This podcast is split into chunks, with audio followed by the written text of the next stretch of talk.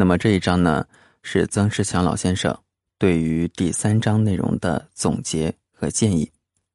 他说：“第一点，人生在世呢，最重要的事情莫过于提升自己的道德修养。由于年幼无知，必须分阶段进行。我们分成了六大阶段，各有定位，比较容易逐步提升，循序渐进。第二点呢，他说，六十四卦。”各有六爻，依照爻的性质，阴爻分别标示为从下往上，初六、六二、六三、六四、六五和上六；阳爻则标示为从下往上，初九、九二、九三、九四、九五、上九，必须得熟练的记住它。第三点呢是说，一。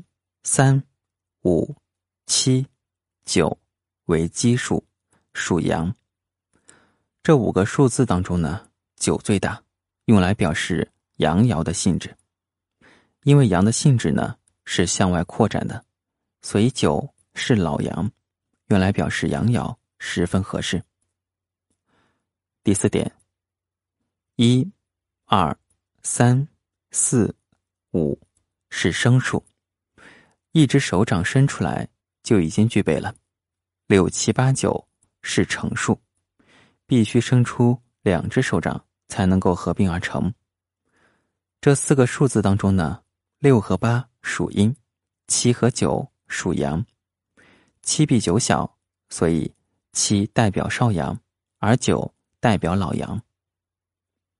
第五点，六和八属阴，是偶数。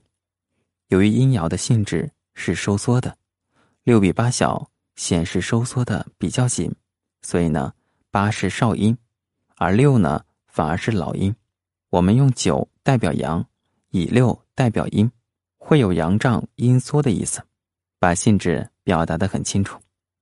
多多练习呢，自然熟悉了。第六点呢，《易经》的每一卦由下向上依次为初、二、三。四、五、上六位，分别代表六个变化阶段，分别代表六个变化阶段的状态。我们当然不能固定的把所有事物都做出这样的划分，但是呢，八九不离十，做一种概括性的区分，应该是妥善的定位方式。好，这第三章的内容呢，到这里就结束了。那么接下来呢，我们会进入到第四章的内容。易经能够预测未来的变化吗？欢迎关注。